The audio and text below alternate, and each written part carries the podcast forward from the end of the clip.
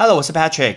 英文不是生活必需品，但是英文能让你的生活更丰富精彩。欢迎来到派翠一起念。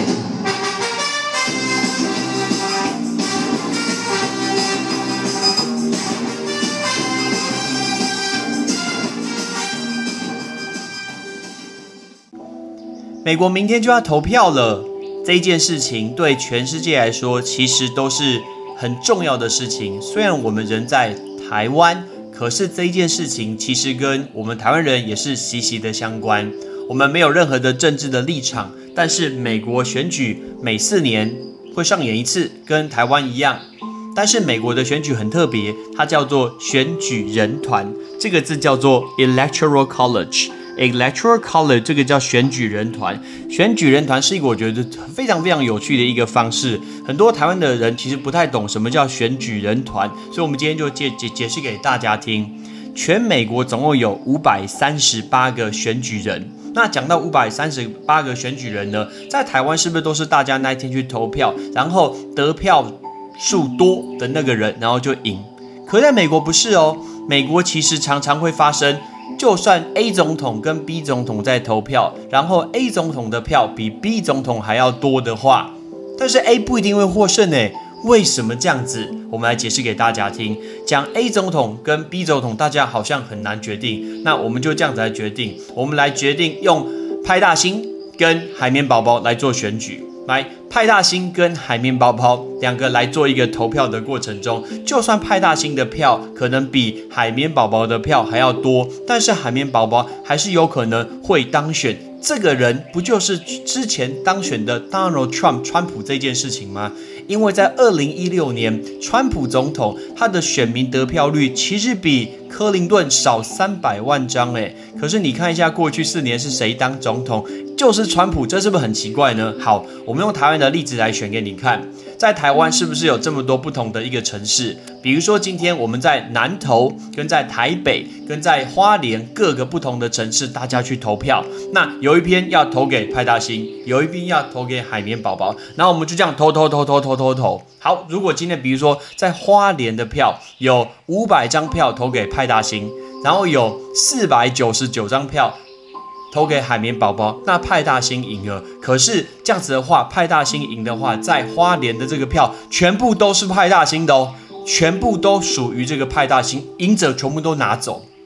可是如果今天比如说在云林，云林的话，海绵宝宝一千张票。派大星一张票，派上派大星输这么多，但是一样，全部的票都是海绵宝宝一个人把它给拿走。所以呢，每一票每一个州所得到比例是不一样的。比如说，在美国来讲，黄石公园的怀俄明州，这整个州这么大，才三票，所以表示在这一州，如果赢家呢，只能全拿就拿走三票。可是如果你今天在纽约，纽约这么重要的城市，纽约的赢家一拿就会拿走二十九票这么多。在加州是五十五票，在 Texas 在德州是三十八票，然后在佛罗里达是二十九票，所以你会发现他们的那个候选人都会直攻一些重要很多，呃，比例占的很高的一个票的一个州，因为赢这州可能可以抵非常非常多州，这个就是美国的选举人团。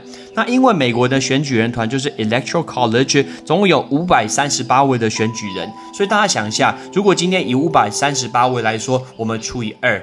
今天我只要拿超过半数，我就会赢了。所以我只要拿到两百七，只要我拿到两百七的话，就绝对稳赢对手。所以他们就要想办法在这么多州里面去加加加加加，把数字全部加起来，然后赢得超过两百七十张票，这样子就会赢了。所以这个就是美国的一个选举人团。其实事实上啊，在过去五年的美国总统选举中有两次，其实赢家。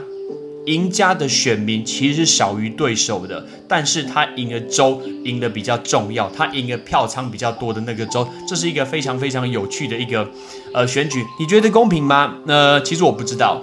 在前一次是两千年，两千年 George Bush 就是布希总统，他赢得了两百七十一张的选举人票。有没有想到我们刚刚讲的二七零，你拿到二七零就赢，所以他拿到两百七十一张多一张。但事实上他的对手啊，高尔总统，高尔总统就是有有拍那个影片嘛，叫做《不愿面对的真相》那个电影。其实他在全民的投票中，他其实多拿五十万票诶，可是他竟然是输家。这个就是美国一个选举人团。但每一个你在美国如果想要投票的话，总共有三个规定。第一个规定是你要在美国自然出生，你不能从国外移民到美国，然后呢，在那个地方透过不同的方法拿到美国的国籍，这是不行的。你要在美国自然出生，这是第一个。第二个，你必须要年满三十五岁以上。第三个，你必须要住满十四年。这三个规定情况下，你才会有选举权。选举权叫 suffrage。Suffrage，S U F F R A G E，这个叫 suffrage，suffrage。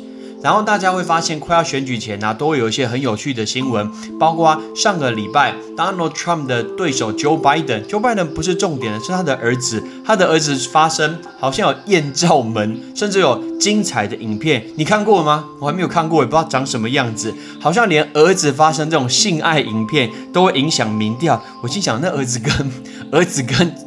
他爸爸到底有什么关系？是两个不同的人呐。他那个民调叫 poll，p o l l，poll 就是民调，民调。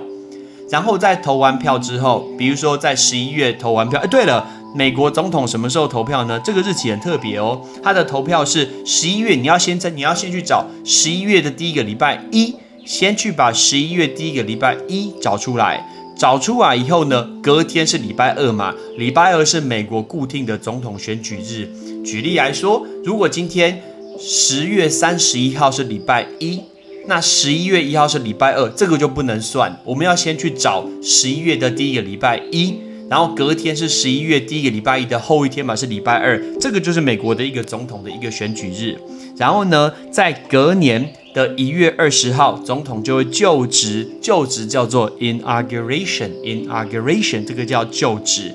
那就职的地点在美国华盛顿的国会大厦，叫做 Capitol，Capitol 就是美国的国会。很多人会把美国国会跟白宫搞错，北呃美美国的国会就是上面有一个尖尖的圆顶，就是看电影都会被炸掉那一栋啦，一个圆顶。